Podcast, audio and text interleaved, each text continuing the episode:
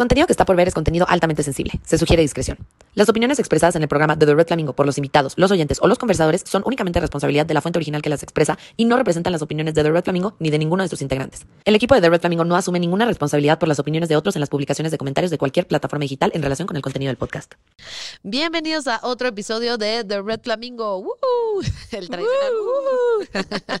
Faltan los flamingos. Exacto, exacto. Bueno, aquí estamos. Nosotros somos los flamingos. Ah, bueno, sí. ¿Y yo dónde? no los veo. Oye, pues bueno, aquí tenemos a Jos. ¿Cómo estás? Bienvenida al Muchas Red Flamingo. Muchas por gracias por invitarme. venir. No, a ti por venir. Oye, cuéntanos un poco de ti. De mí, ¿qué te cuento? Pues lo que quieras, para que la banda te conozca, tenga un poco de contexto. Digo, ya sé que mucha Sí, gente te sí. conoce, ¿verdad? Pero nunca falta el que vive ahí abajo de una cueva, Sí. güey. Y que dice, ¿quién es? Sí, sí, sí. Bueno, pues yo llevo muchos años dedicándome a las redes, ya más de 11. Es Ya, una locura. un- Fui de las pioneras que empezó con esto de videos, videoblogs, eh, YouTube y luego iban saliendo estas nuevas redes, que sí, Instagram. Eh, bueno, Facebook ya estaba, pero no estaba el formato de video todavía. eh, o sea, como ahora está, que todavía le falta bastante, pero bueno. Eh, TikTok, o sea, como que he vivido toda la transformación de las redes sociales Literal. he vivido todo lo bueno, padrísimo, increíble de las redes, el conectar con gente, el sí, o sea, esto que es poderoso. Y he vivido toda la parte también espantosa y asquerosa de las redes sociales. Entonces es una relación de amor y odio que las amo porque me han llevado a lo mejor, pero también las odio porque me han llevado a lo peor. Sí, sí. Pues sí, justo, justo la verdad es que de eso queremos hablar hoy, ¿no? De la parte de reinserción social, porque pues, digo, no sé si quieras dar un poco de contexto, porque yo no quiero dar contexto de cosas que igual y no se pueden decir o lo que sea. Entonces, Claro. no sé si quieres dar un poco de contexto de a qué te refieres con lo peor y, y qué, qué, qué retos has atravesado como para ir entrando un poco en el tema y de ahí ya pasarnos a reinserción social. Claro, sí, pues yo siempre he sido una persona muy controversial y muy dual, o sea, como que me amas o me odias, ¿no? El, el encontrar ese punto medio de "Eh, me da igual es difícil. Normalmente cuando, eh, pues sí, tú preguntabas sobre mí, las opiniones siempre han sido como muy divididas, hasta la fecha, negro. ¿no? Bueno, siento que ya ha ido cambiando, pero antes sí era como muy dividido. Entonces, eh, pues lo que hablaba eran temas polémicos, controversiales y a final de cuentas, pues eso Es lleva- peligroso. Sí, lleva a que te eches enemigos, te hagas de gente que, que de repente te odie, ¿no? Y, y pues no, digamos que no, no lo hice de la mejor forma porque también yo crecí en el Internet. Y eran otras épocas Sí, también. eran otras épocas. O, O sea, sea, no lo que antes daba tan- risa, Sí, hoy ya no da risa. exacto. Este, pero en su momento era un super hit. Exacto. O sea, por ejemplo, La novia bipolar, que es de, lo, de las primeras series que hice, era un super hit, él iba cañón y a la gente le encantaba. Pero ya después ya empiezan a entrar como es- este, este, estas otras personas que dicen, no, es que eh, eso es tóxico, eso es enfermo, es que si haces esto está mal. Y claro, todos tienen su punto y su razón. Pero pues era comedia en su momento y era como chistoso y divertido, ¿no? Sí. Pero ahora ya lo que era correcto, ahora ya es bastante incorrecto y, y está bien porque habla de una evolución de la sociedad, de la humanidad, como un poco más de conciencia. Creo que sí llegamos de repente como un límite en el que no sabemos si ya nos pasamos tantito o nos quedamos como muy cerquita. Entonces, siento que estamos en ese punto de encontrar el equilibrio Total. porque estamos así, ¿no? De esto sí, esto no, esto sí, esto no. Entonces, pues bueno, obvio, antes como que ese límite ni estaba, ¿no? Entonces siempre he sido como una persona muy controversial. Y em, he estado como en muchas cancelaciones, me han cancelado mil veces. A la princesa mamona. Sí, la rubia mamona, ojo azul millonaria. Saludos, Luna. Este, sí, o sea, me han cancelado mil veces, muchas por cosas que sí dije, obvio, y muchas por cosas que me inventan. Está cañón el internet también. Sí. Este, entonces, pues sí, me volví como esta reina de las cancelaciones hasta que ya no sé en qué punto, pues esto se convirtió en una, en un infierno y una pesadilla donde pues llego al peor lugar que, que existe, bueno, para mí, que es como un infierno, que es la cárcel. Y este, y ahí, o sea, creo que viví todo lo más cañón de mi vida. Digo, tengo que decir que esto no es culpa y responsabilidad de Ainara, pero sí el, el haber llegado a ese lugar, sí siento que, que toqué fondo. Tuvo cosas muy malas, pero también tuvo cosas muy buenas porque evolucioné de una forma que siento que ni con todo el yoga, ni meditación, ni religión de este mundo hubiera llegado. Sí, la verdad es que a mí me impresiona mucho. Bueno, yo conozco la historia igual desde que empezó, me tocó vivirla, ¿no? O sea, desde que empezó hasta que, bendito Dios, ya estamos aquí platicándola, ¿no? Claro. Y la verdad es que, pues, nada, o sea, yo sí lo quiero decir abiertamente. La neta, yo sí te admiro un chingo y gracias por estar aquí compartiéndolo. Requiere de mucha valentía, de mucha reflexión, de, de ser una mujer va norte de verdad y podernos, de verdad, darnos un poco de luz de qué difícil es ya después del tema, ¿no? O sea, porque tú dices, oye, estuve en la cárcel, estuvo horrible, fue un infierno, bendito Dios, ya salí, ya terminó. Y la verdad es que no, porque te enfrentas a nuevos retos y te enfrentas a nuevas limitantes, nuevos prejuicios, nuevas cosas que dices, güey, o sea, ¿qué no se supone que la penitencia de cualquier persona, no nada más de quien sea, ¿qué no se supone que eso, pues ya no, o sea, ya se cumplió el, el tiempo que se tenía que cumplir, ya no, o sea, y sales y, y, con qué tipo de retos te has encontrado, qué tipo de cosas dices, güey, nunca me esperé que saliendo me pasaran estas cosas. Claro, sí.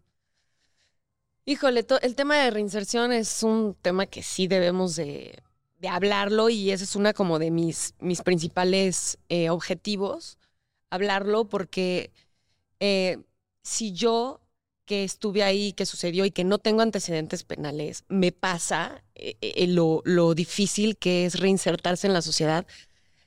No me imagino lo que le pasa a otras personas que a lo mejor sí tienen antecedentes o no tienen, pero estuvieron más tiempo, eh, cómo las familias se quiebran, no se separan, a veces dejan de apoyar. Afortunadamente a mí, eh, pues nunca me quedé sola. Al contrario, ¿no? A mí me pasó un fenómeno que pues uno no esperaba no esperaría al, al, pasar por cosas así, donde como que toda mi familia y mis amigos que me aman se juntaron, ¿no? Para, para estar ahí, para ayudarme, para hacer hasta lo imposible, para, pues sí, para sacarme de ahí. Este, pero hay mucha gente que no, que es como ya estás ahí y te dejo sola, y sobre todo a las mujeres, ¿no? O sea, sí hay una clara diferencia entre cómo le va a una mujer cuando le pasan este tipo de cosas de cárcel. ¿En serio? ¿Por Ajá. qué? Cuéntame. A los hombres, pues Mira, para empezar, las cárceles de hombres y mujeres son distintas, ¿no? O sea, las cárceles de hombres, ellos viven en condición, digo, ninguna es, es algo bonito, es cárcel, es cárcel, pero digamos que ellos viven en diferentes condiciones, tienen acceso a muchas cosas, eh, eh, a celulares, tecnología, incluso hasta hacen fiestas. O sea, a, atrás de Santa Marta hay otros penales que, que, son varoniles y se escuchaban fiestas todo el tiempo. O sea, digamos que dentro de su prisión hay más libertad y en la cárcel de mujeres nada que ver.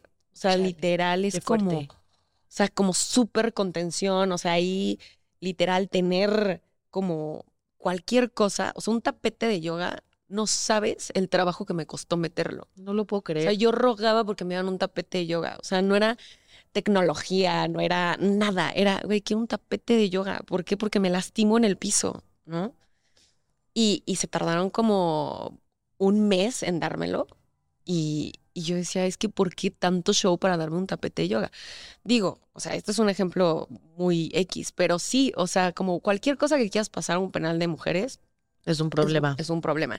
Y no importa el estatus que tengas ahí o que seas la persona con más dinero en el mundo, o sea, todas tienen, o sea, una celda, digo, a lo mejor la puedes arreglar más bonito, pero no hay como muchos privilegios. O sea, no es como, como te van a platicar de que en los penales de hombres Ajá. tienen su, su PlayStation. Su suite con jacuzzi. Ay. bueno, no sé si no, tampoco, tampoco. Pero en el de mujeres no. No, es muy distinto. O sea, Fuerte. tú puedes buscar videos, fotos que han llegado a compartir. Son, son celdas, ¿no?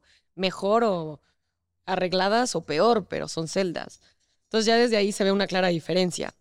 Ahora, si tú analizas, porque sí hay, hay estadísticas, ahorita no me las sé exactamente, eh, pero sí es muy común que a las mujeres las dejan ahí, las abandonan. Los esposos, pues ya Qué que fuerte. tienen a la, a la mujer ahí, pues ya es como me busco a otra. Qué fuerte. Y, y, cuando los hombres están en cárceles, ves filas de mujeres para entrar a verlos. Sí, cañón. Filas y filas. Y en el penal de mujeres no, o sea, normalmente se forman mamás, ¿no? Que van a ver a sus hijas o hermanas. Este, no hay tantos hombres formados para ver a sus parejas. Qué fuerte está ese dato, ¿eh? Está, estaba muy cañón. O sea, porque, pues, ¿qué pasó con en las buenas y en las malas, no? Sí, no, se les olvida por completo. Oye, y dime otra cosa, o sea, ¿cómo te, cómo te ha parecido, por ejemplo, tú que eres influencer, eh, cambió las negociaciones, el trato con las marcas, eh, los deals, o sea, ¿sí viste como alguna diferencia derivado de ya salir de la cárcel? Sí, 100%. Las marcas son muy discriminatorias, muy en exceso. Eh, creo que hay algunas que tienen esta conciencia que sí, o sea, sí dicen, a ver, o sea, no, no pasa nada, ¿no? O sea, esto ya fue. Pero hay otras que, que, que no. O sea, y sí me he enfrentado mucho a eso. Me he enfrentado a contratos ya firmados Ajá. y que de repente a la mera hora es como de, no, porque pasó esto hace dos años. Ay, no lo puedo creer. Y dices, güey, pasó hace dos años. Una, dos, no manches que no sabían. O sea, ustedes Ajá, me buscaron. Sí. O sea, ustedes me buscaron y ya es como, ay, siempre no. Entonces, como que muchas, o sea, muchas cosas así me han pasado. Em, sí, sí es difícil eh, porque te sientes rechazado, ¿no? Te sientes discriminado. Digo, entiendo que estoy hablando desde un privilegio de influencer, de dedicarme a las redes, pero siempre el sentir rechazo no es bonito. Totalmente, y privilegio de influencer, pero pues realmente ese rechazo que tú viviste con las marcas es un rechazo que muchas personas viven después de la cárcel. O sea, Sí. ok, tú lo viviste con marcas, pero una persona lo puede vivir al pedir una chamba más tradicional, ya sabes. O sea, la verdad es que yo no entiendo muy bien qué onda con, o sea, con, con la sociedad en México, porque parece ser que haber estado en la cárcel es como una sentencia de por vida. Sí. ¿no? Cuando en realidad haber estado en la cárcel no debería de ser una sentencia de por vida, debería de ser, ya cumpliste tu penitencia, pues ya, o sea, ¿cómo, ¿cómo es posible que te discriminen por haber estado en la cárcel y que pretendan que exista una reinserción social? ¿Cómo va a haber una reinserción social si te discriminan por haber estado en la cárcel? O sea, es como el círculo del huevo y la gallina, ¿no? Claro, y que ni siquiera saben por qué estuviste, ni cómo fue tu proceso, ni qué es lo que realmente sucedió. O sea, nada más es como, ahí está el estigma, ¿no? Exacto. O sea, estuviste ahí y eh, pues hay mucha desinformación. A mí lo que me pasó es que hubieron muchísimas noticias falsas y, y pues ya se quedan con esa imagen. sí. Ya se quedan con esa imagen y es como, o sea, también no es algo de, o sea, no es algo que yo quiera ocultar, o sea, yo siempre lo voy a hablar porque me pasó y es un ep- episodio importante en mi vida y, y me dejó mucho, mucho que aprender y compartir y muchas ganas de ayudar. Eh, y no lo voy a ocultar, o sea, no voy a hacer como que no sucedió para ver si alguna marca eh, de repente, no, o sea, creo que al revés, eh, las marcas tienen que dejar de ser tan discriminatorias y empezar a ver más allá de, de, porque ahora digo, yo también estoy en, o sea, he llegado a trabajar mucho como con marcas para ayudarles a cerrar con otros talentos, ¿no? No siempre soy yo como, ay, pues yo Sí, soy como la talento". intermediaria, Ajá, ajá. exacto. Y ahora te piden mucho como eh, personas que no estén en polémicas, que nunca hayan estado en una polémica. Y dices, güey, es imposible, ya no existen. Ya no existen personas que no hayan estado en polémicas.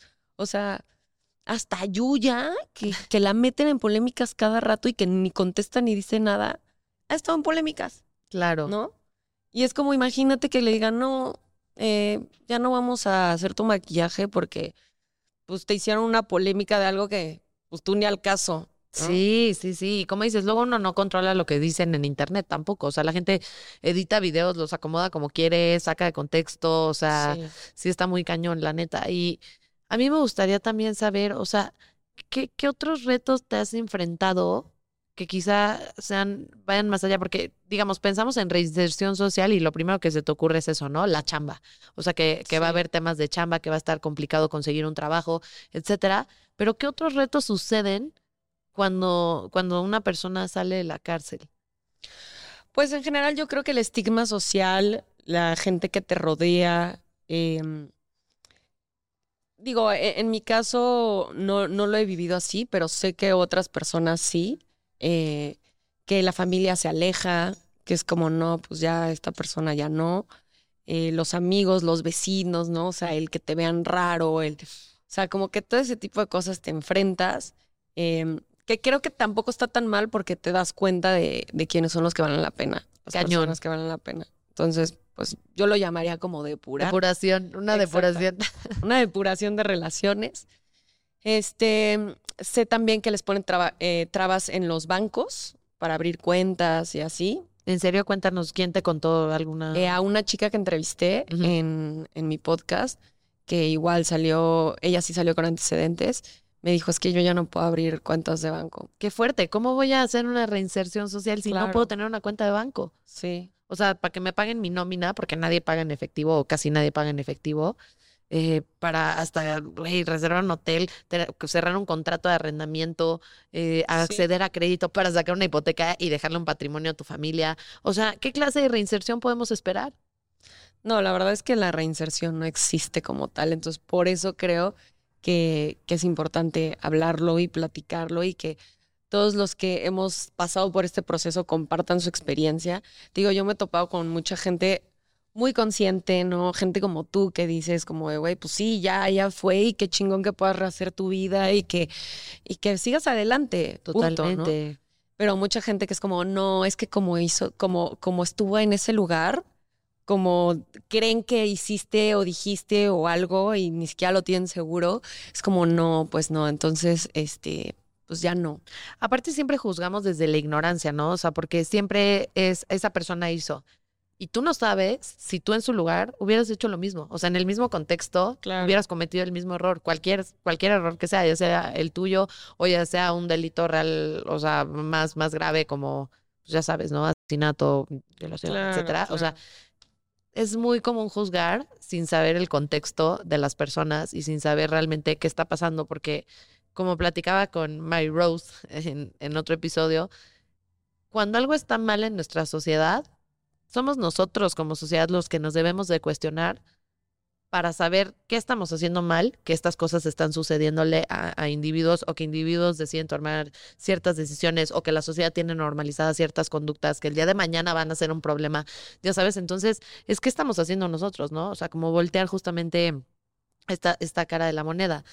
Y pues no sé, la verdad es que siento que todo este estigma de la reinserción social viene de que en México supuestamente nos regimos por el principio de presunción de inocencia y la verdad es que no es cierto. No existe. La verdad es que no es cierto, porque supuestamente si tú te riges por el principio de presunción de inocencia es, tú eres inocente hasta que se demuestre lo contrario.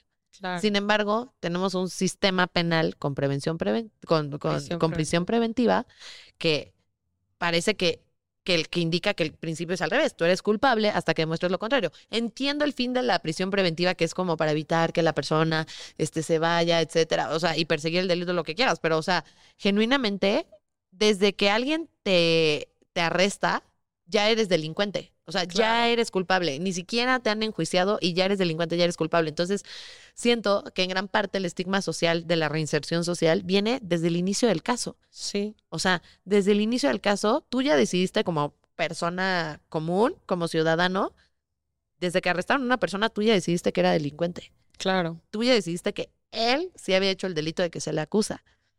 Y la verdad, no me quiero ver muy extremista, pero funciona muy diferente entre hombres y mujeres. Sí. Porque cuántos, o sea, cuántos posts no vemos en Woman's on Fire en el que no, detuvieron al hombre y es como presunción de inocencia, lo dejamos ir, cuando claramente está toda la evidencia de que sí se había cometido un feminicidio, ¿no? Por ejemplo. Entonces, y es hasta después que deciden este realmente, ah, no, siempre sí, hasta que se hace un escándalo mediático es como, ah, no, siempre sí, ¿no? Y a veces parece también que, no, en tu caso en específico, a mí se me hace, o sea, súper evidente en ese caso que el sistema penal persigue los delitos que más les van a traer aplausos, pero no persiguen los delitos que necesariamente son los más importantes o son los más eh, cometidos, ¿no? O sea, simplemente los más mediáticos, los que van a decir, ay, qué bueno, y, este, pasó esto, hizo lo que la sociedad quería, qué bueno, lo hicieron muy bien. ¿Y qué pasa con todos los demás? O sea, ¿y qué pasa con todos los demás? Y también, ¿qué pasa con todas las personas que tienen abogados de oficio que la verdad no hacen bien su chamba? Porque Ah, tú, no, sí. bendito Dios, tuviste la suerte, ¿no? De mínimo tener, o sea, acompañamiento legal que tú escogiste, ¿no? O sea, o, o que tú decidiste que ese fuera tu acompañamiento legal. Para bien o para mal, eso es lo que tú escogiste y bendito Dios, ¿no? Pero hay gente que no tiene ni esa opción. Y entonces tú dices, güey, está cañón que, haga, que exista reinserción social cuando no existe una buena defensa, para empezar, cuando el principio de presunción de inocencia no funciona, porque ¿cuántas gentes o, o personas no hay en la cárcel que están en la cárcel porque no tuvieron una buena defensa? Y simplemente por haber estado en la cárcel y salir con antecedentes penales o con la fama de que estuviste en la cárcel, aunque no tengas antecedentes penales, ya no vas a tener oportunidades que, que la gente decida arbitrariamente no darte por este estigma, ¿no? Claro, no, el, el principio de presunción de inocencia no existe, aquí en México por lo menos, tal vez en otros lados. La prisión preventiva, a mi parecer, es, es absurda porque es utilizada a conveniencia, no, no es utilizada como realmente debería de ser utilizada como la palabra lo dice, que es prisión preventiva, que estás previniendo algo. Realmente no lo hacen para prevenir.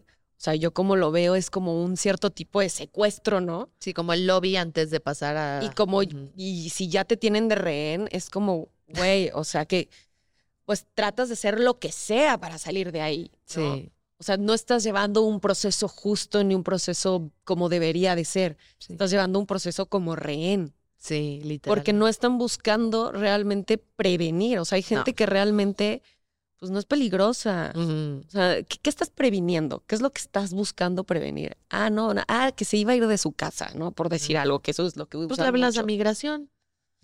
Sí, o, o- o a lo mejor a un arraigo domiciliario, Exacto. ¿no? O sea, hay otras opciones, pero no, deciden hacerla así. ¿Por qué? Pues porque esa conveniencia. Sí, es, es prisión preventiva, no para prevenir que la persona se vaya, sino para darnos tiempo para buscar cómo acusarla, o sea, cómo juntar los elementos suficientes para acusarla y meterla al tambo. Es el lobby. a- Sí, porque e- eso es algo importante que, que me gustaría decir. Eh, la gente cree que, que si estás en prisión preventiva es porque ya encontraron elementos para que tú deberías, o sea, por los que tú deberías de estar en prisión preventiva, y eso no es cierto.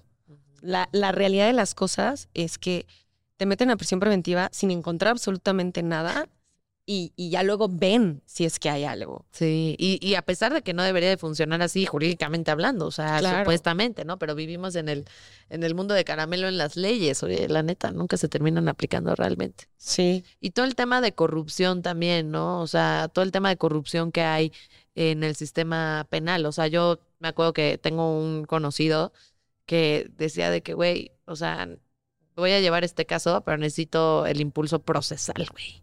Y yo, ¿cómo? Ah, ya ¿Cómo sabes, es yo? ¿cómo, güey? No, pues sí, o sea, es que los casos, los asuntos no se mueven si no das lana. Mm. O sea, ¿qué hay de todas esas personas si no es famoso. Exacto, pues es lo que te decía, o sea, si no es un, o si no es, ok, no eres famoso, pero eres un caso mediático, Sí. ¿no? O eres un caso de alguien Político. adinerado, o no, entonces, ¿qué, qué hay de todas esas personas, no? No, pues esas personas son las que están ahí atoradas. Sí, la cárcel es para, yo siempre lo he dicho, la cárcel es para los pobres, güey, Sí.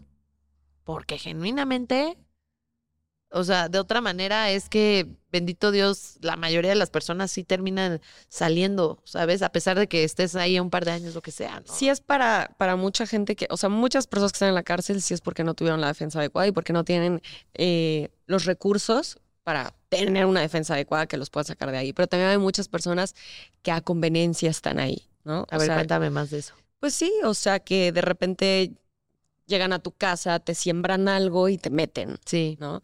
Ahora sí que en la cárcel aprendes muchas cosas y algo que yo aprendí es que la gente te pone, así le dicen. Alguien te puso y normalmente te ponen personas cercanas. Qué denso está eso. ¿Cómo Está horrible, güey. O sea, yo salí con esta paranoia casi casi de no confiar en nadie. Claro. No tanto porque la verdad es que te digo, o sea, yo tuve como esta, este encuentro de decir, ay, bueno, o sea, de verdad hay mucha, muchos amigos y, Y mucha familia y también. fans que estuvieron ahí conmigo y que al contrario, ¿no? O sea, me dieron unas muestras de amor divinas que agradezco con todo mi corazón y les voy a seguir agradeciendo. Este, pero mm, hay personas que sí, o sea, que, o sea, que yo conocí que de repente pues, estaban en su casa, así, con sus abuelitos y todo. Entran por ellos, este, casi casi se quieren llevar al abuelito de 90 años, les ponen droga, les ponen armas, este, pero además las colocan hasta de una manera que dices, güey, nadie lo pone así, Claro. ¿no? O sea, casi casi en tu tocadora y Sí, como, sí, sí. no sé. Como el caso de Florence Cassés. O sea, digo sí, que, sí es, lo vi. que es un caso muy complicado y digo, ahorita no se trata la entrevista del caso de Florence Cassés, Sí. pero definitivamente, o sea, sí fue todo un montaje que se hizo eh, para la escena, o sea, y de Florence, entre muchas razones, una de las más importantes por las que salió es porque se metió a otro país a decir, no se cumplió el debido proceso. Pero. ¿qué pasa con toda la pobrecita gente que no hay nadie que diga, oye, no se cumplió el debido proceso? Porque además el debido proceso, o sea, ya hablamos de el principio de presunción de inocencia no se respeta, ya hablamos de prisión preventiva, ya hablamos de, de todo esto, pero ¿qué hay del debido proceso? Sí, y hay, hay otra cosa que decían que es tú no buscas quien la debe, tú buscas quien la pague. Y en la cárcel hay mucha gente pagando cosas que no debe, Sí. como esto, ¿no? O sea, o pasó algo, pues agarren al primero que... Para ya cumplir la cuota. Exacto. Sí, está cañón. Está muy cañón. No sé, la verdad es que, no sé, ¿qué, qué, qué otras cosas que nos puedas compartir que te sientas có- cómoda, este, crees que aprendiste o crees que te impresionaron de esta experiencia? Que crees que no, dices, oye, no me esperaba esto. Pues a mí me impresiona mucho como el, el trato tan poco humano que hay. Eh, es muy bonito toda la teoría, porque obviamente yo salí y me puse a estudiar, güey, a mí me encanta estudiar. Y me puse a estudiar todo lo de derechos humanos, que si de la CNDH, los cursos que hay ahí. Este. Y dices, la teoría está increíble, está bien bonita, pero eh, no existe. O sea, no existen los derechos humanos realmente. Ahí adentro, por lo menos, no existen. Me queda afuera, hermana. O sea, sea, sí, Ish. Exacto, ish, pero allá, de, o sea, aquí como que Sí, de sí, sí. repente, ¿no? O sea, como que sí, como que no, o sea, como, como que hay de todo, ¿no? Y allá adentro no existen, o sea, te quitan toda tu dignidad. Eh, yo me acuerdo que de las cosas que más eh, me, me impresionaban eh, era como, o sea, bueno, que además de que yo estaba como si fuera literal el chapo, ¿no? De que, o sea, eh, te encierran en una camioneta, ¿no? Como para transportarte a tus audiencias, que una audiencia no es un juicio, hay que, hay que aclararlo, este, que es totalmente oscura, ¿no? Que te, te esposan en un tubo, ¿no? O sea, vas así, y no hay aire, no hay nada, ¿no? Entonces, para mí esas de, fueron de las cosas más traumáticas, porque yo no entendía por qué me trataban así. Sí. O sea, yo no entendía por qué ese trato. O sea, cuando pues yo no soy una persona, eh, jamás en mi vida me he peleado, no soy una persona violenta, o sea, como si yo, ¿qué no? O Sí, sea, sí, no has demostrado, o sea, no has demostrado, bueno, y aunque lo hubieras demostrado, ¿no? Derechos humanos nuevamente. Exacto. Y entiendes que es un proceso que, pues, que ellos tienen que hacer, ¿no? Porque no, no le puedo echar la culpa a las policías que, que lo hacen, ¿no? Que se llaman PBI. Este, al contrario, creo que siempre fueron muy amables. Eh, pero es como el, el proceso que tienen que hacer. Y yo me acuerdo que les preguntaba, oye, pero, pero ¿por qué te agarran así, no? Porque como que te agarran, te hacen calzón chino y te agachan la cabeza, este, y te, y te lastiman el cuello y te llevan así, en chinga, ¿no? Entonces, como camina más rápido y te agachan más la cabeza, pero güey, yo tengo problemas en las cervicales. O sea, tengo hernias, tengo rectificación, tengo un chorro de cosas. Ya me hice mi- mis estudios y ahí tengo varias cosas. Yo le decía, no puedo, me duele el cuello. Y me hacía así, todavía más así. Y este, y ya, y si te subían un elevador, te soltaban y luego otra vez, ¿no? O sea, mientras caminabas, te agachaban y te trataban horrible. Entonces, ya platicando con una de ellas, le decía, es que ¿por qué te hacen eso? Decía, pues porque es nuestro proceso, así tiene que ser. O, o no te dejan tu botellita de agua. Así de que si quieres agua, me la pides. Yo, ok, quiero agua. Le das un traguito y se la regresas. O sea, no te la dejan. Y... Entonces yo me ponía a pensar, pues, ¿qué puedo hacer con una botella de agua? ¿No? Sí, sí. este, Hasta te pones creativo, ¿no? Así de que, pues, ¿qué podría Sí, hacer con una botella de agua? O en las audiencias eh, te piden que tengas las manos así. Y no sé, güey, pues, natural, humano, de repente las bajas es como, sube las manos. Es como. Y te quedas pensando, güey, ¿qué puedo hacer con mis manos? Estoy al lado de mi abogado, o sea, ni que fuera a rogar a mi abogado, ¿no? O sea, me está defendiendo. Sí, sí, sí. Entonces es como, como estas cosas tan poco, ¿cómo se puede decir? Humanas, ¿no? Sí, no hay un trato digno. No hay un trato digno. Eh, a mí me acuerdo que, te digo, esto apenas lo vi en, porque estoy en terapia justo de trauma, que está, está, está chida. La estoy probando, que se llama EMDR. M MDR. EMDR, que es Eye Movement, no me acuerdo las otras palabras, pero son en inglés, que es como, eh, es, es una terapia ahí que dije voy a probar, ¿no? Porque yo quería algo justo de trauma. Y, y de repente me acuerdo de cosas que ya no me acordaba. No manches, qué fuerte. Me Sí. muero. O sea, no sé si yo estaría lista para eso. Ajá. Sí, yo sí estoy lista. De hecho, te podría decir que ya, o sea, yo creo que este tema de la cárcel ya muy pronto ya lo termino bueno. de trabajar. güey, me da ¿no? gusto. Sí. Entonces, me acuerdo que haciendo esta terapia, le, le contaba a la psicóloga justo lo de el, el, no sé ni cómo le llaman, a la perrera creo que le dicen donde te suben y te bajan y cómo te tratan y bla, bla. Y le conté, y, y ahí me vino el recuerdo de que yo tenía una liga, una liga de estas de cabello, siempre traigo mi liga.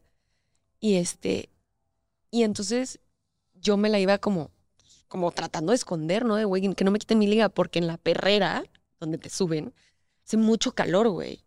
O sea, hace mucho calor. Entonces, eh, no te dejan tener amarrado el pelo. Es algo muy raro. Sí, Sí, o sea, como que te buscan cosas en el cabello. Órale. Este.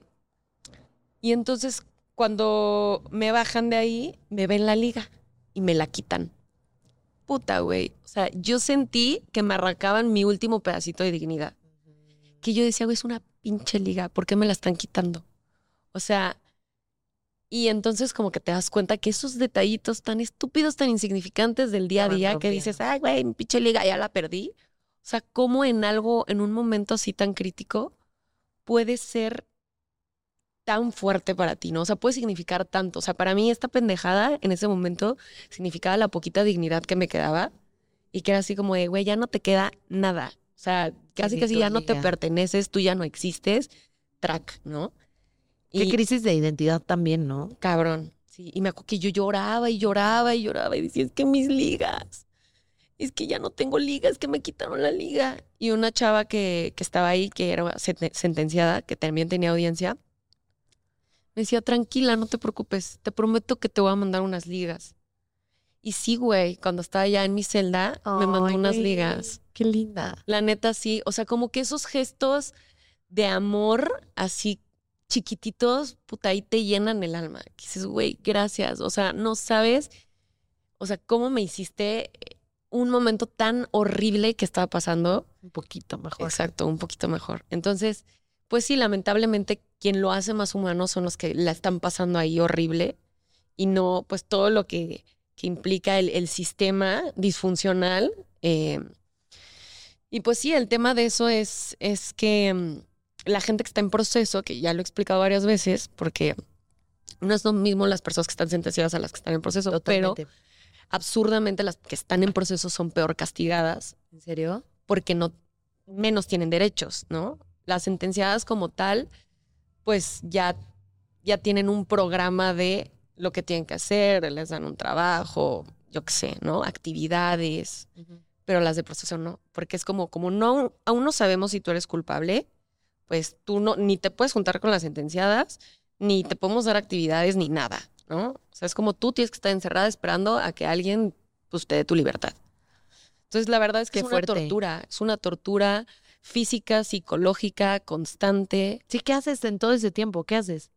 Pues por eso la gente se pelea, este, eh, literal, hacen manualidades, algunas, ¿no? Porque también para meter cosas de manualidades es un tema gigantesco. Eh, platicas, eh, nada, güey, sobrevivir a la antigüita, ¿no? Ahora sí que casi, casi contar tus dedos, este, sí, está cañón. Está muy cañón y me parece muy fuerte que no haya un trato digno. O sea, porque vuelvo a lo mismo. O sea, no porque hayas cometido un delito o porque estés siendo procesado, todavía no sentenciado por un delito, mucho más ahí.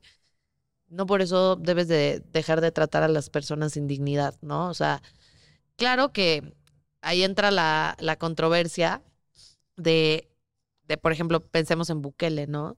O sea, esta, esta controversia de, del argumento de decir, bueno, pues es que no podemos tratar con dignidad sin poner castigos ejemplares, porque necesitamos reforzar el Estado de Derecho, porque sin Estado de Derecho, pues ni siquiera puede haber derechos humanos, ni siquiera puede haber eh, justicia, este, nada, ¿no? Debido proceso, nada, no puede haber nada, porque el Estado de Derecho no funciona pero creo que en México el caso, digo, y por- quiero aclarar, no justifico para nada Bukele, pero nada más estaba explicando el argumento, pero creo que peor aún en México no se hace por un Estado, o sea, por reforzar el Estado de Derecho, ese trato indigno que reciben las personas de que están encarceladas viene de de la malicia, ¿no? O sea, de gente Sí. traumada que quiere imponer sus reglas, que quiere tratar de repente mal a la gente, o sea, no hay una razón, ¿o sí? O sea, ¿o, o tú realmente crees que hay una razón?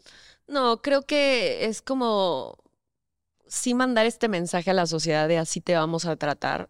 O, o sea, pues sí, el trato como un delincuente, cuando ni siquiera sabes si es un delincuente, este, pero que realmente me gustaría que la gente entendiera que a cualquiera le puede pasar. O Totalmente. sea, no sabes la cantidad de personas que me han escrito de que, güey, mi papá estaba paseando al perro y se lo llevaron a la cárcel, güey.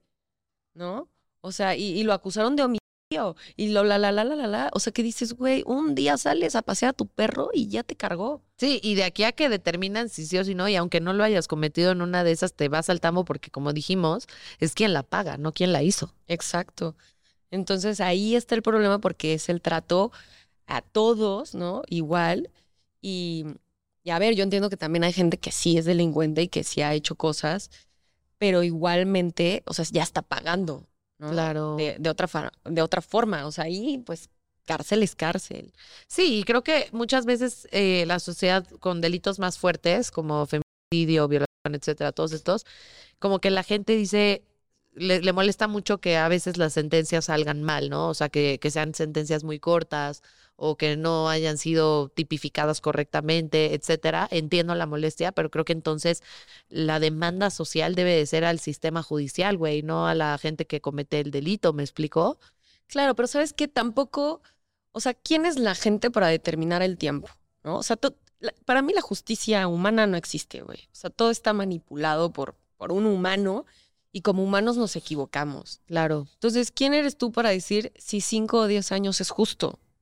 No, y A depende gente de no le parecerá, si tú eres la víctima, vas a decir, no, güey, pues denle toda la vida. Exacto. Pero si eres una persona que nada que ver con el asunto, vas a decir, pues denle tres años, ¿no?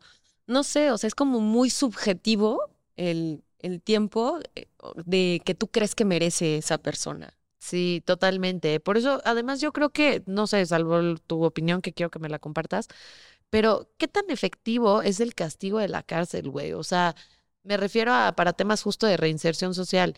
¿Qué, qué tan efectivo es realmente? O sea, realmente la gente termina reinsertándose en la sociedad después de la cárcel. Digo, tu caso es excepcional y bendito Dios, ¿no? Aquí estamos platicando a gusto, güey.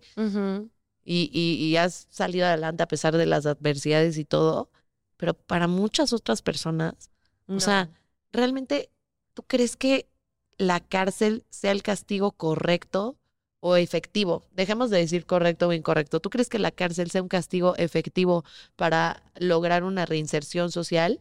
No, no es efectivo de, de ninguna manera. Em, creo que ahora sí que lo que te habla de si hay una reinserción correcta o incorrecta es mucho como el entorno familiar. Entonces, ¿cuánta gente sale y pues, ni tiene familia, ni tiene dinero, ni tiene amigos, ni tiene trabajo? Va a reincidir. Totalmente. Va a reincidir. Totalmente. O a lo mejor no cometió el delito, pero sus, las- sus circunstancias de vida, ¿no? O sea, dan para que regrese a ese lugar. Totalmente. O sea, de hecho hay muchos casos que yo he escuchado, o sea, de distintas cosas, de gente que, no sé, digamos, robó, hizo temas de narcotráfico, etcétera, sale de la cárcel y lo vuelve a hacer. Y te dicen, pues es que, güey, prefiero vivir como rey y como estaba acostumbrado a ganar el salario mínimo, güey. O sea, prefiero volver a delinquir y tener el estilo de vida que yo tenía y jugármela a ver si me meten al tambo otra vez o no a aprender a vivir con el salario mínimo, güey, que es una chinga. O sea, esa, eh, la economía mexicana es otro tipo de cárcel para muchas personas. Claro. ¿no? Entonces, este, salir de una cárcel para entrar a otra, porque no te van a dar trabajo en un lugar bien, porque no te van a este, admitir en ciertos lugares, no te van a pagar lo que te deberían de pagar, etcétera, por todo este estigma social que hay, es otro tipo de cárcel, güey. O sea, ¿qué tanta libertad es realmente, no? O sea, sí, regresas a ver a tu familia, si es que están acompañándote a tus seres queridos, pero ¿qué hay de todo eso, no? O sea, de realmente toda esta gente que sufre. Y porque es lo que saben hacer. O sea, ese es su trabajo. A mí me sorprendía mucho que cuando platicabas con, con alguien que sí había delinquido, te decía, no, pues yo trabajo esta zona, yo trabajo de esto, yo trabajo. Y yo decía, ¿por qué le dicen trabajo? ¿No? Eso no es un trabajo.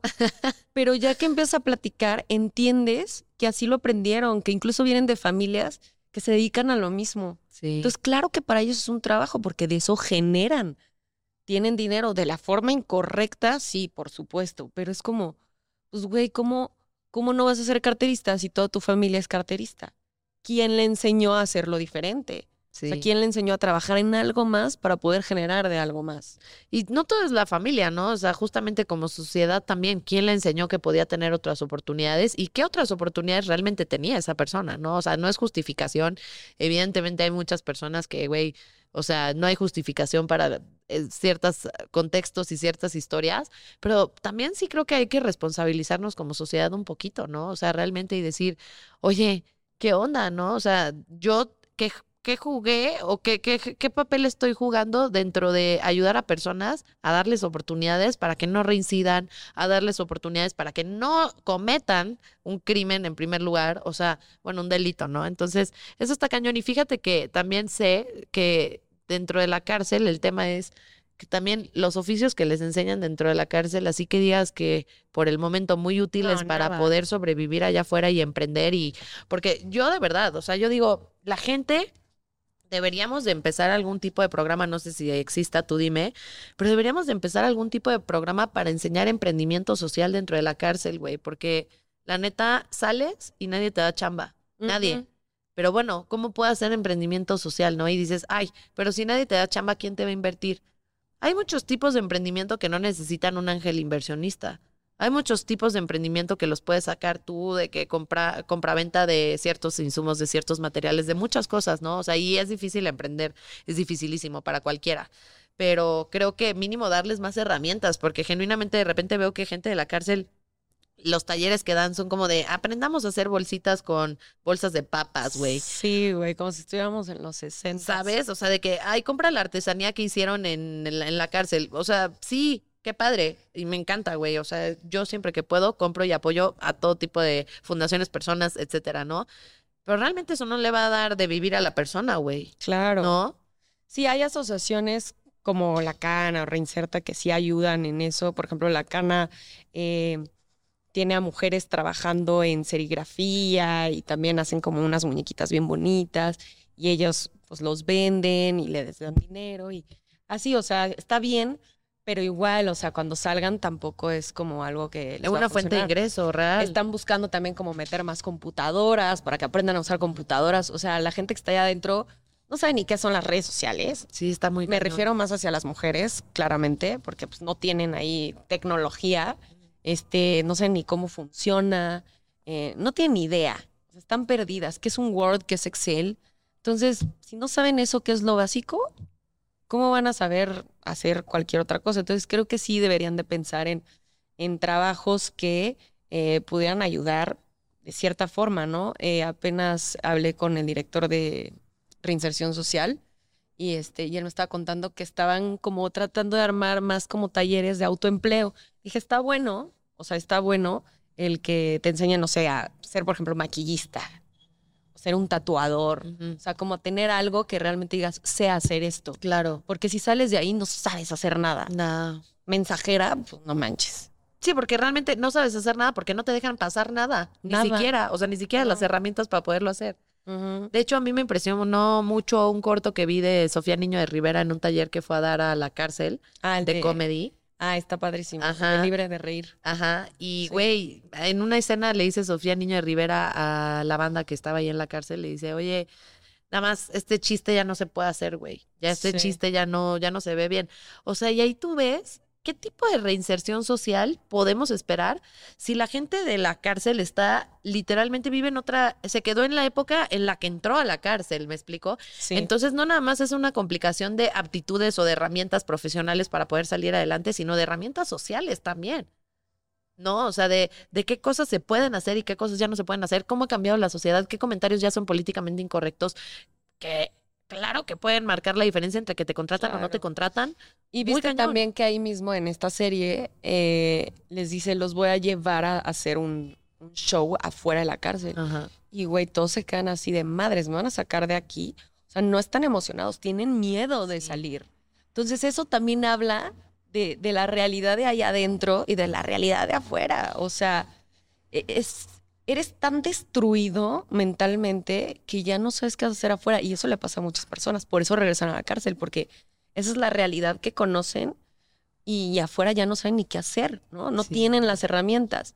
Ahora me gustaría tocar el tema de la prevención. Una verdadera prevención A ver, cuéntame. sería, pues, de- o sea, desde mucho atrás de la cárcel, ¿no? O sea, prevenir en la educación, en el cuidado a los niños, en, la, en las drogas. O sea, si realmente quieres prevenir eso, pues tienes que, tienes que prevenir y darle las herramientas a las personas para que no lleguen a delinquir, porque si no, ¿cómo? No saben hacer otra cosa. Totalmente. Y creo que, ¿sabes qué? Eh, digo, poco volada la idea que te voy a decir, pero yo creo que la especialización profesional a la que nos hemos acercado últimamente inhibe que muchas personas este, no, no delincan, porque, por ejemplo, que tengas más de un trabajo está mal visto en las empresas actualmente. O sea, es como casi, casi que una traición y no le vas a poner atención a mi chamba, etcétera.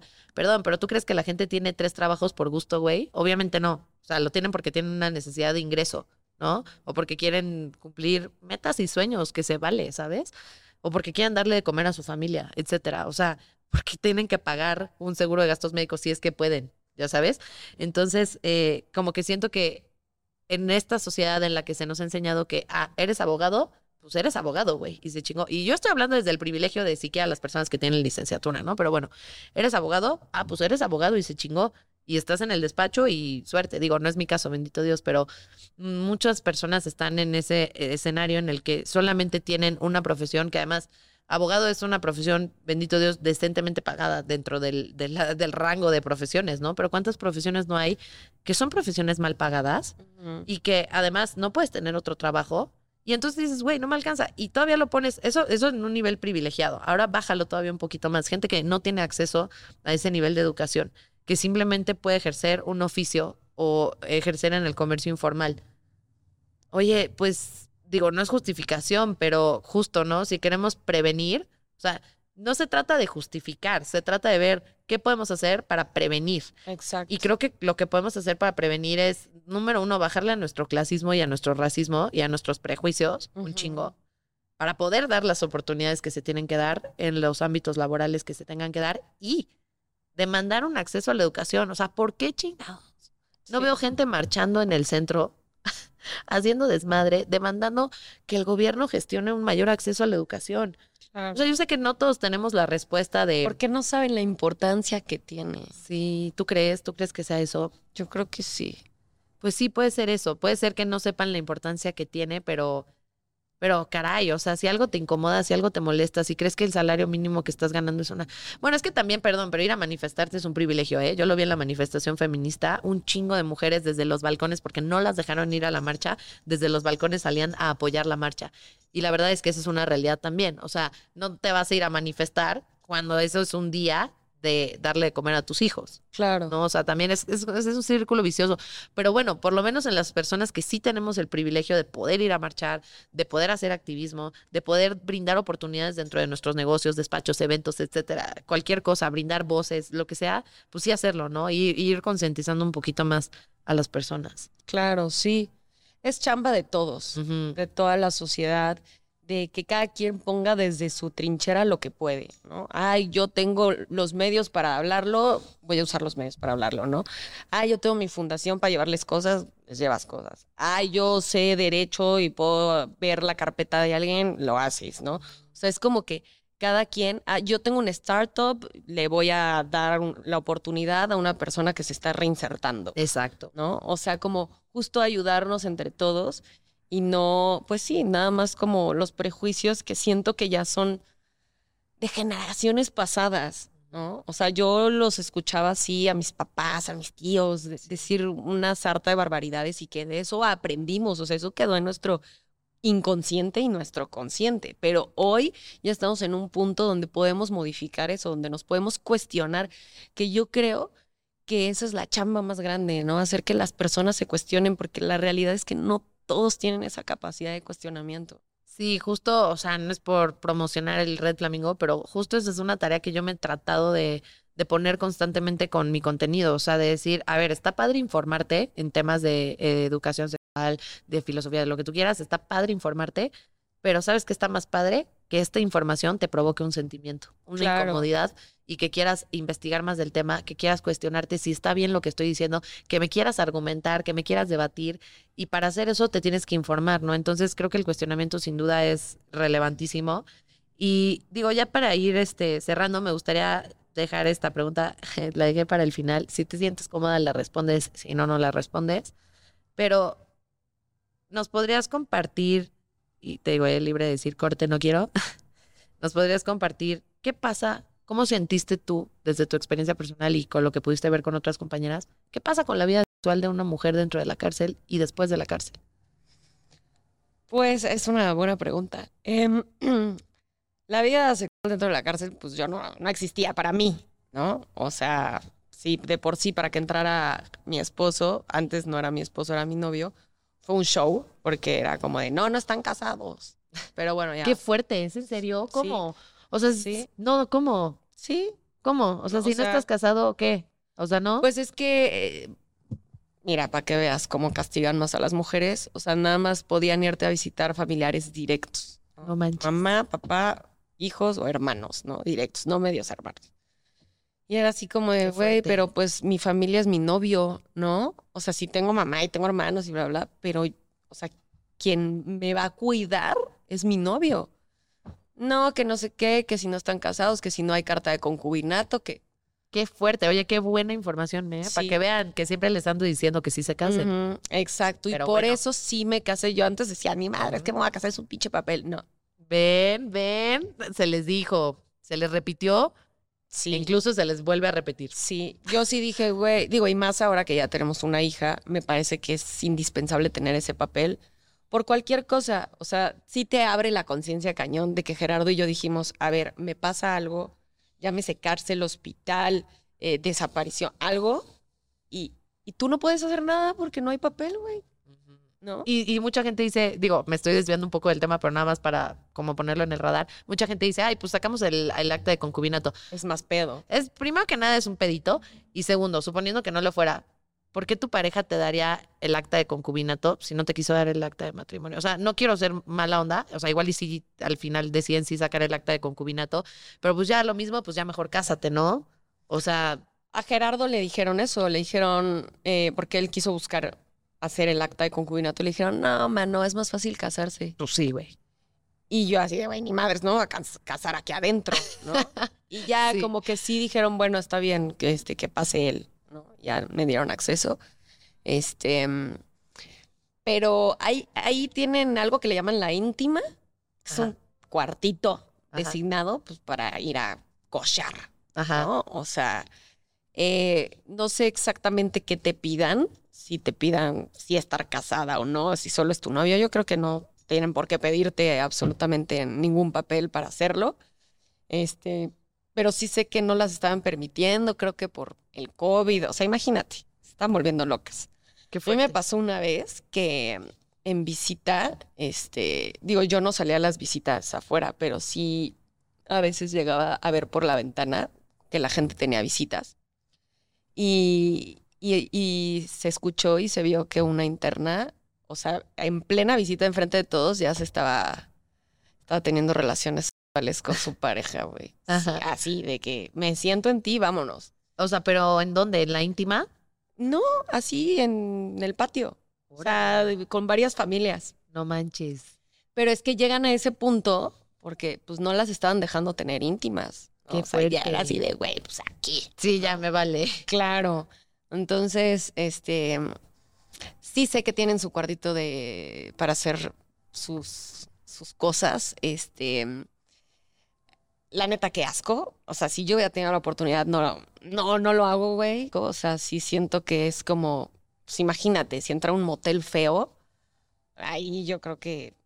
Sí, no, no ha de estar y tiene- adecuado. y tú tienes que super limpiar y no, güey. Sí, no, de- no, no debe de tener las condiciones siquiera para que te dé las ganas de, tener de tener relaciones. El deseo sexual baja muchísimo también. O sea, como puede Obvio. aumentar por la, por la restricción, como también puede bajar un chingo, ¿no? Claro, sí. No, como que siento que es, en mi caso, una parte que apagas, ¿no? Como que apagas, bloqueas y dices, güey, o sea, no, no va a suceder pronto, ¿no? Em, también sé que, pues, obviamente, ya mujeres que están ahí, pues, empiezan a tener relaciones entre ellas. Ok. Este, ¿En la íntima o en el cuarto? no, ya pues, el en cuarto. las celdas, ¿no? ¿Cuál cuarto? Bueno. sí, ¿cuál en la cuarto? celda. Sí, en las celdas o yo creo que donde puedan. Em, o luego buscan como incluso hasta parejas de otros reclusorios para que pues igual puedan tener sus íntimas. O sea, ¿Y ninguna cómo es fácil. buscan parejas desde otros reclusorios? Pues yo he visto que luego es como a través de cartitas. O sea, tampoco es, o sea, no creas que es como un Tinder de que te, te dan tu aplicación y escoger. Claro, no, claro. o sea, es como, este, ay, mi güey tiene un amigo que está acá en tal, este, cárcel, te lo quieren presentar y así, güey. Órale, Y luego así se casan y todo ahí adentro. órale. Entonces, sí es una forma de ligue, pues, súper ajena a nuestra realidad. Este, pero sí creo que cualquier tema que sea es complejo. Claro, y Súper aparte, y aparte, por ejemplo, si ligas este con el compa del otro reclusorio, o sea, ¿cómo lo ves? Si él tampoco puede salir. Eh, ahí, ahí creo que tienen como visitas, ¿no? No sé Ah. cómo las lleven, pero llevan Sí puedes visitar de reclusorio a reclusorio. Creo que sí. Oh, ok, Creo que sí. O luego también pasa de que en, en, en las audiencias, pues ahora sí que están, o sea, donde esperas tu audiencia, hay hombres y hay mujeres y ahí también, o sea, hasta como por, por vista o por habla, conoces. Ya. Entonces, pues sí, mira, el ser humano es súper inteligente, güey, se las arregla, o sea, Claro. por más que quieras ahí prohibir cosas, se las arregla. Pero sí, sí es difícil. O sea, no, no es como, de, ay, sí, ho- hoy amanecí con ganas de cochar, voy a ir a cochar. No. Oye, y después de ya que saliste, ¿cómo retomaste tu vida sexual? ¿Fue fácil o realmente sí fue un reto igual de pareja? Eh, Creo que sí fue un reto, bueno, sí fue un reto, pero sobre todo para mí, que cuando salí tenía esto que se llama desreali- desrealización, que es como que no sabes si estás en un sueño o no. Este, entonces me acuerdo que yo estaba acostada en, en- en la cama y veía el techo y me quedaba pensando, ¿esto es real? ¿No? O sea, como que me costó un periodo de, de adaptarme a esto sí es real. ¿no? Entonces, pues claro, eh, retomamos nuestra vida sexual. eh, siento que, que nos sentíamos muy lastimados los dos por todo lo que había sucedido. Sí, qué ¿no? fuerte. O sea, eh, era- no era como de, ay, sí, vamos a cochar bien calientes, ¿no? O sea, era como de, güey, o sea, era un amor tan grande, pero a la vez como humanos tan lastimados que, no sé, fue, fueron, fue distinto y creo que poco a poco se fue sanando y ahorita ya te puedo decir que estamos como en, en un momento mucho más eh, normal, ¿no? Hablando emocionalmente. Qué bueno. Eh, pero sí, o sea, sí costó trabajo. O sea, sí era así como de que, este, ay, no, no sé. O sea, como que cuando traes tanto Sí. cargando Sí. o, o cuando pasa algo tan fuerte, afecta en todo, ¿no? En, en- en tu mente, en tu cuerpo, en, en, pues sí, en tu, en tu vida sexual. O sea, se refleja en absolutamente toda tu vida. Entonces ahí fue como, o sea, como que poco a poco, poco a poco. Te digo, porque para mí era como de, güey, sí está pasando, ¿no? O sea, sí, sí es real, sí, ¿no? O sea, yo me sentía así como perdida, perdida. Oye, qué reina, de verdad, qué reina que me compartiste esto y a la audiencia, porque de verdad es impresionante, o sea, es impresionante todo lo que nos cuentas y qué íntimo además, o sea, gracias por abrirte a compartirnos esto, es de verdad, de verdad, qué linda, lo aprecio un montón. Y, y qué valiente también. Y la neta, yo sí te admiro un chingo abiertamente. Y Gracias. la neta, güey. O sea, el César, lo que es el César, qué chingona, güey. Qué padre que ahorita estés haciendo todo lo que estás haciendo. Güey, qué vida, qué bueno. O sea, de verdad me da mucho gusto que, que estés bien, verte bien. Este, ver, ver que las cosas están avanzando para bien, que todo esto fue simplemente un episodio de aprendizaje, de desarrollo al final de cuentas, ¿no? Sí, claro. Entonces, qué chingona eres. eh, gracias. Gracias a ti. Y pues nada, pues para cerrar, no sé si quisieras decirle algo a la audiencia con lo que quieras que se queden, de que heart to heart. Sí. Pues me gustaría pedirles que se sumen. Ahorita estoy haciendo como un pool de psicólogos, eh, clínicos educativos, nutriólogos, este, criminólogos, ahora sí que un poco de todo, para ver qué podemos hacer para ayudar a la gente que está justo en reinserción social, tanto adentro como afuera. Estoy como tratando de ahora sí que aterrizarlo bien, porque hay muchas áreas, ¿no? Ya lo Claro. platicamos. Hay todas las áreas de oportunidad posibles pero justo cómo podemos ayudar a la gente que, sobre todo a las mujeres que están saliendo y que pues están solas y no saben qué hacer y no tienen esto que es importantísimo, que para mí es de las cosas más importantes, que es la salud mental. O sea, si yo no cuidara mi salud mental, o sea, no sé dónde estaría, ¿no? Porque estar en la cárcel es como estar en un psiquiátrico. o peor. O peor, ¿no? Pero... to- Sí, o porque sea, ni hay sí. drogas, hermana. O sea, sí. ya sabes de Sí, qué sí hay, pero en un área que quién sabe dónde estaba. Sí, sí, sí. Este, entonces es horrible, güey. Güey, me encanta mi, mi inocencia y mi ignorancia de que, güey, yo de repente me aviento comentarios y tú, no, sí hay, güey. Sí, no, claro. sí pasa, güey. No, sí, no sé qué. Porque hay es que, güey, que sí- sí es somos tan ajenos, güey, a, Sí. a, la- al- a vi- a vivir esto de la cárcel, güey. Somos tan ajenos y tan ignorantes del tema, güey, que caes en esto, ¿no? O sea, de repente Claro. en aventarte dos, tres comentarios que dices, güey, no sé si pasa o Sí. no pasa. Sí, sí, sí, no, hay, ahí no hay salud mental, no hay el apoyo psicológico de ninguna forma, o sea, ay, no sé cómo lo tengan organizado, pero bueno, o sea, si, si las condiciones están así, pedir salud mental es mucho, ¿no? Entonces, para mí es importante, pues, seguir promoviendo esto, que yo creo que parte de la reinserción, pues, está acá, güey, ¿no? O sea, si no Claro. es que casi todo Sí, el O sea, 90% o 99%. Exacto. O sea, sí, obvio en darles trabajo, en lo que se pueda ayudar, eh, el apoyo económico, pero acá. Sí. O sea, en reestructurar y, reencuadrar y, y trabajar en todo lo, el estrés postraumático, porque claro que te quedas con un estrés postraumático, esa es la chambota. Y, y poder tener como un pool de personas que digan, yo pongo mi granito de nena, no sé en qué funcione, pero así me han llegado correos, ¿no? De yo soy Ah. enfermera, no sé en qué ayude, pero aquí estoy, ¿no? ¿Y a dónde pueden mandar ese correo? Eh, pues te dejo mi correo que está medio complejo, pero es jos arroba iamseed.com ¿Cómo Eh. se escribe I am Sid? y m-c-e-e-d. Ok. Este, y ahí estoy como recopilando todo, eh, pues todos los contactos y toda la gente que quiera. Punto com, ¿verdad? Sí, Ok, sí. Te lo escribo ya, tú lo pones aquí. Sí, sí, sí, sí, sí. Bueno, es que ya sabes, luego hay gente que no ve el episodio, sino que lo Sí. escucha, entonces para que lo puedan tener ahí a la mano. Pero sí, mil gracias. Igual se los dejamos en la descripción.